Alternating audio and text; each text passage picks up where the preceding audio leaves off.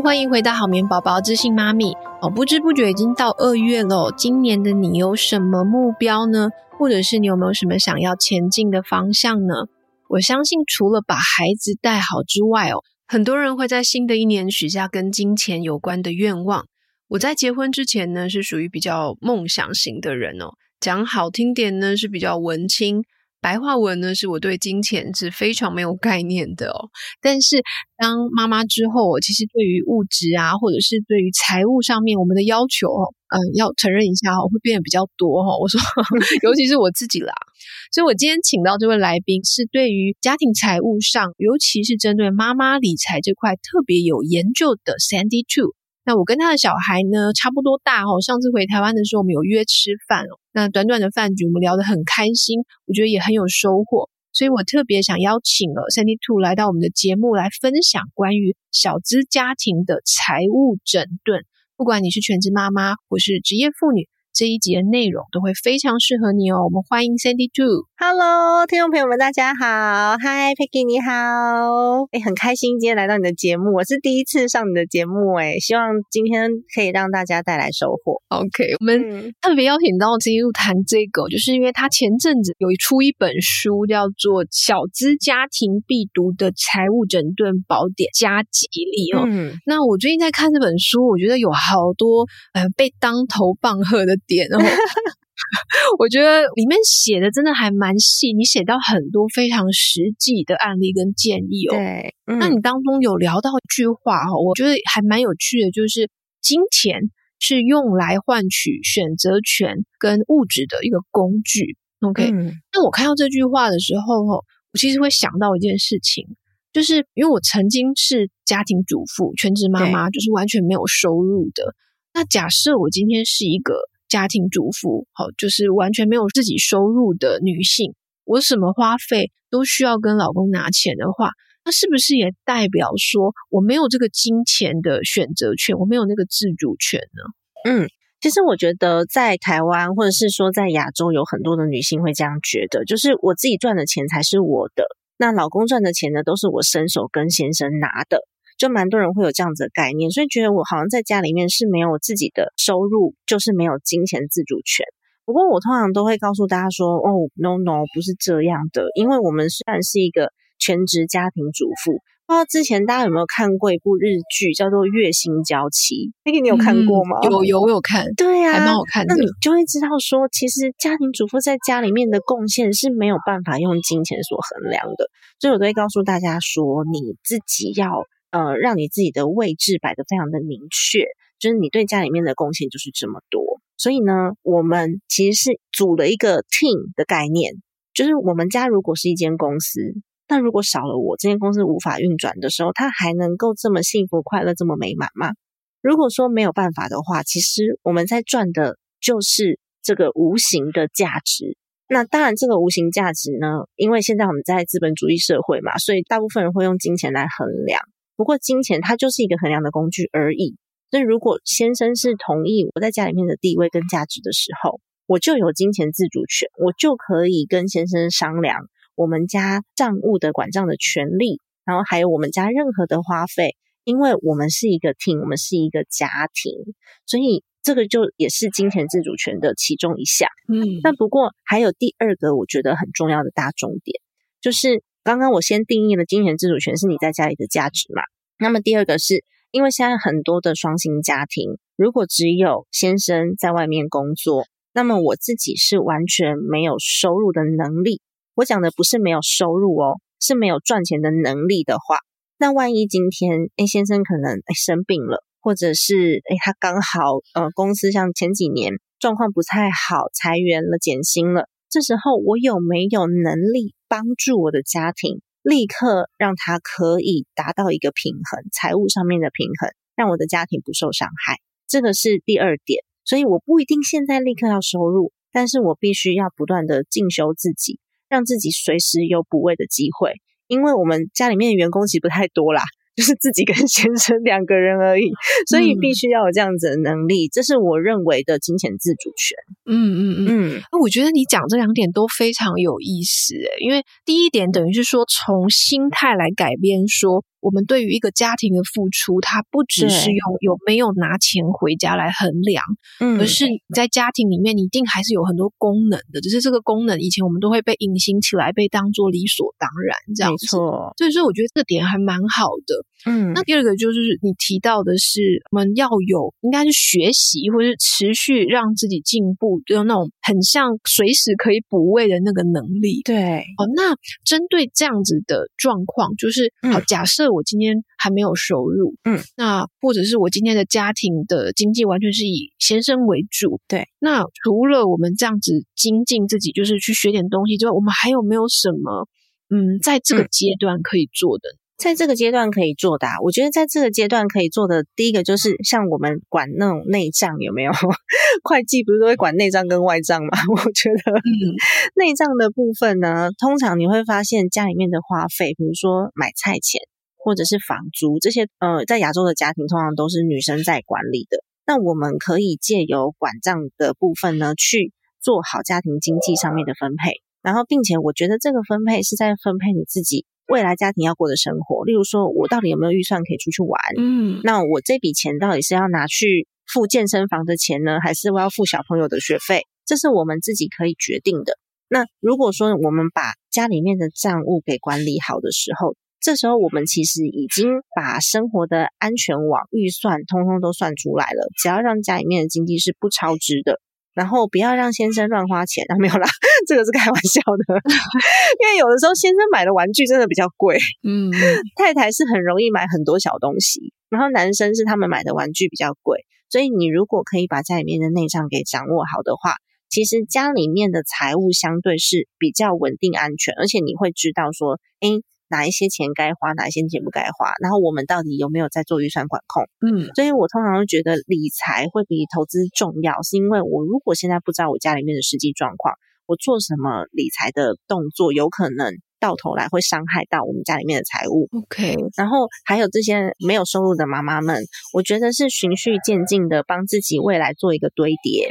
我举个案例哦，我书里面也有写到这个案例，就是我有一个高中同学。他自己在争大宝的时候，在小孩出生之后啊，他就开始学习怎么织毛线，帮小朋友织一些小东西。然后在孩子念幼稚园的时候，他就跑去考了那个算是编织毛线一个日本的证照。嗯，然后在孩子念小学的时候，他就在家里面开了一个小小的工作室。这时候呢，他所有累积的能力已经开始变现，而且这是他喜欢做的事情。然后他后来就一直不断在家里面编一些很可爱的东西，然后也教教这附近社区的妈妈们怎么样去做编织。因为他已经在孩子还在嗷嗷待哺的时候，他就开始做了渐进式的学习，然后也在幼稚园的时候考了证照。小学的时候，送去学校了，终于有时间了。然后后来他也怀了二宝，但是他这个技能已经是非常纯熟的了，所以他就可以边带着小孩边工作，然后有自己的收入。所以你喜欢什么？我们可以在这个时候去发掘，从你喜欢的事情来想想看，诶，这个是我喜欢的，这个是我的专长。你可以分析一下自己的能力，然后看这些能力是有没有办法可以渐进式的来堆叠学习，然后到最后变成你的一个斜杠收入。我觉得这也是可以做考虑的哦。哇，刚刚 Sandy Two 已经给了蛮多不同的想法哦。嗯，那刚好会接到我下一个问题哦。嗯，就是呃，因为你刚刚有提到说管账这件事情，对，然后我就要来问一个很通俗的问题。嗯，就是。我在想，可能大家都有之类的经验，就是当你结婚之后，嗯，周遭的亲朋好友会有意无意的去探听说，嗯、呃，比方说家里的钱是谁管呐、啊？哦，嗯，房产是挂在谁的名下啊？哦，对，那好像说是不是就我们女生来讲，我们钱应该要由自己来保管，这样比较有。保障，或者是说男生钱太多会作乱这样子。嗯，那刚刚 Cindy Two 你有谈到说，哎，单亲家庭的话哦，如果妈妈想要在这个家庭里面，她可能再多做一些什么话，她可以从这个理财，就是管内账下手。嗯，那假设今天是双薪家庭，嗯，那是各管各的吗？还是说有一个人管账最好呢？像这样子的情况，你会怎么去看？哦，如果是双薪家庭，这也是蛮普遍的状况诶。因为其实我觉得，不管是单亲家庭也好，双亲家庭也好，家里面的经济状况，两个人双方都应该要知道。所以其实蛮多小资族群刚结婚就会非常开心的告诉我说，哎，他们都是各管各的啦，各自没有彼此牵绊。但我觉得这件事情非常难达到，尤其是之后如果说有了孩子，那谁要辞职？还是说育婴留停的时候那份薪水算谁的？如果你们永远都是各管各的，那还有一个状况是两个人如果都是诶高级主管，那一个人要外派了，另外一个人就会失业了，那我们还是各管各的嘛？所以我觉得资源是共用的，尤其在年纪越来越大的时候，你会发现我们连时间都得共用。因为有可能，哎，开始公公婆婆生病了，或是自己的父母亲生病了，到底是谁顾？那医药费怎么办？我们不可能永远都各管各的，所以我自己是主张可以共同在做管理的。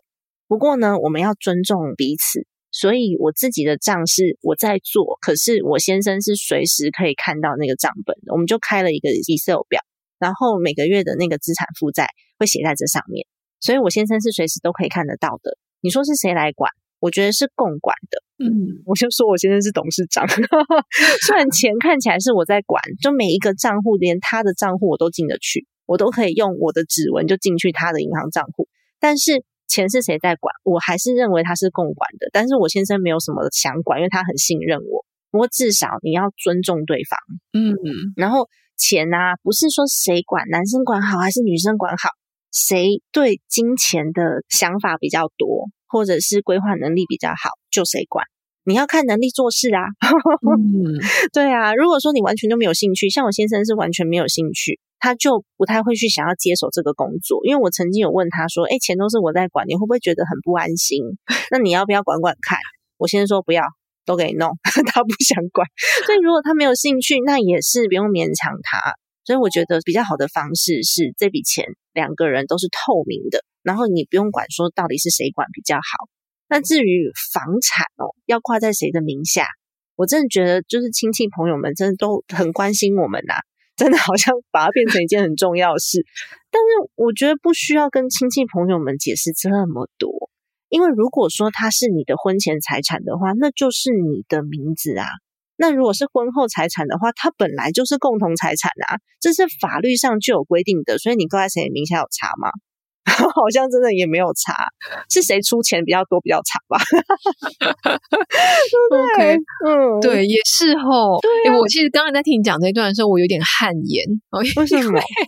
因为我自己啊，是属于就是比较没有理财观念的那一个，嗯、所以因为我觉得三 d two 你很理性的在去做这些分析，嗯、我觉得你们已经很预防性的去想到未来可能。会会发生的事情，对。对，因为像我自己，嗯、我在这一块，我就是属于比较少一根筋的，嗯、就是我在钱啊理财上面是少一根筋的。嗯，我们家反而是反过来，我老公对于财务比较有概念，嗯，然后我就是常常不知道花多少，嗯、我就是少一根筋，然后不知道赚多少那种。嗯，然后他反而是会催着我说啊，你要做哪一些事情啊？然后最近好像有什么。呃，银行的利率比较高啊，要换一下那个户头什么之类的。嗯、对对对，嗯，所以说我们家是我老公在管账，我是那个搞不清楚的那一个。所以我觉得不管男生女生管，反正就是比较在行或是比较在乎的那个人管，能力取向，因为他会常常去注意嘛。所以真的不需要在乎说那个钱到底谁管，那至少你银行账户你进得去有没有？你要把他的钱转走，哦，没有啦，这是开玩笑的啦。嗯、就是我们随时都是保持透明，然后要相信对方，因为既然都已经成为夫妻了，我常常都在讲说，对方就是那个我们走到人生最后一里路的时候，可以在你的急救的这个声明，或者是急救的这个这个叫什么、啊、医院要签署的那个。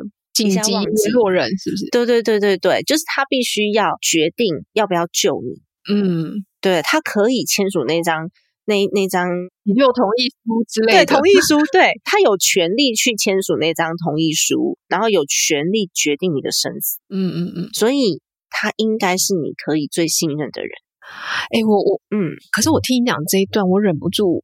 想到一些有点惨痛的案例，嗯，就是如果你所托非人，哦，对，有可能会人财两失，哎，没错，因为我我我自己最近有一个认识的朋友，哈，嗯，就是这样子的状况，她是嫁给外国人，嗯，然后她的老公，他们也生了两个小孩，嗯，她的老公在她回台湾探亲的时候，把她的银行账户全部领出来，哦，然后把家里的门锁换。那真的是所托非人哎。对，然后他可能好像又因为一些签证、护照的问题，嗯，他没有办法回到英国，嗯，然后现在他没有办法看到他小孩，嗯，然后她老公也不让他的小孩跟他碰面，然后他所有的钱都被提领光。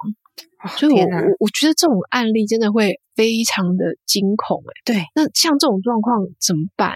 其实我刚刚讲的财务透明是在两个人的感情非常好、信任度很高的情况之下。不过，我也有一些状况，我是会特别先去提醒提醒我们的呃，算是姐妹朋友们，因为像有些家里面是先生有在做生意的，然后家里面的账跟公司的账搞得乱七八糟，你完全不清楚哪一笔是公司账，哪一笔是家里面的账。那这时候我都会跟女生讲，你可以把钱留在自己的身上，嗯，把多一点的钱留在自己的身上。那个不是不信任，而是你要多一份的预防，因为家里面的账户、公司的账户跟老公通常都是老公开公司嘛，那就有学员问我说：“哎，老公的工厂跟家里面的账都混得乱七八糟的，然后有的时候家用不够就挪公司的，公司的那个贷款不够付就挪家用。”我都跟他说：“那你要藏钱。”你真的要藏钱，嗯，这个藏钱不是因为啊你想要买 LV 的包包，不是，是万一真的有状况发生的时候，你还有一笔钱可以应急，而且这笔钱我会建议最好藏在小孩的名下，OK，不要藏在夫妻的名下，嗯，所以我觉得还是要看状况。假设你已经发现有一些端倪发生了，那呃，这不是因为我们自私，这真的是为了家庭着想，OK，所以我就会给出不同的建议。了解，那其实这个就接到我接下来想要问的问题，诶、嗯、对，就是你看，假设夫妻在财务上的观念是非常不一样的话，哦，那可能就是老婆很节俭，嗯、但是老公就是交友广阔，哦，甚至有的会常常帮兄弟买单，哦，也有这类型的老公，这样子，对对对。当然，情况也有可能反过来啦，很难讲。好像我们家就是反过来。嗯，那这种状况的话，其实老婆可能要私底下，就是我们可能要 私底下做一些事情，不管是对自己，或是对我们整个家庭。哈，有时候并不是说老公他、嗯、呃是个不好的人，以后要抛弃你。有时候可能是他的财务观念可能会让我整个家庭陷入危机。好像这种状况，你就会建议说，我们可能要。嗯，私底下多做一些事情，这样子。嗯，我觉得可能要看你们沟通上面有没有办法顺畅，因为通常消费习惯是我们从小养成的，还有个性都有关系。那当我们双方都已经把我们的未来谈得很清楚了，比如说，诶，教育费就是要需要多少钱，小朋友以后要出国，还是说我们未来的退休金要怎么存？你当你把所有的计划都做完整了以后，那如果先生是同意的，那我们就可以计算出每个月可以使用的金额。那甚至我非常的推荐大家一定要有彼此的零用金。那你可以拨给先生的零用金，比如说拨多一点，因为他交友广阔嘛，他会帮 兄弟买单。但是呢，让他不要去超过这个零用金的额度。那那个是他自由可以去花费的费用，这个是一种方式。但如果你观察到，哦，你们两个好像真的观念上面非常的难磨合，你必须要自己有一些其他的做法的话。那就可以，就是按照我之前建议的方式，就你尽量把钱留在自己的身上。我之前也认识另外一位理财专家，她也是一个妈妈，然后小朋友都大学了啦，她自己就是出去的时候，因为先生很交友广阔，很爱花钱，有没有？所以她出去她就不花钱，所有钱都给先生花，然后他自己赚的钱。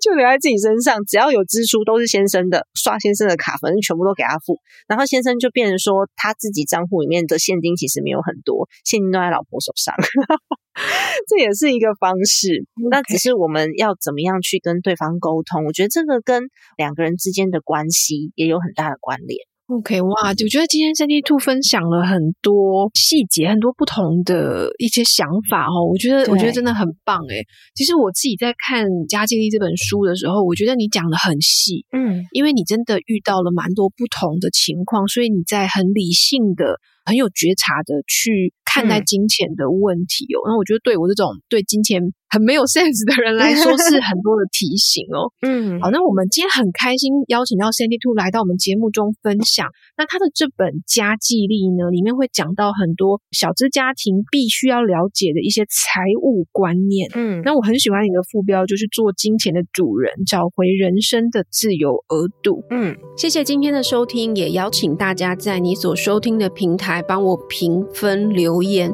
让这个节目呢可以被更多人认识，持续的做下去。那今天节目跟平常我们聊的睡眠主题比较不一样哦，但我觉得也是很重要哦，希望你会喜欢。祝你们一家都好眠，拜拜，拜拜。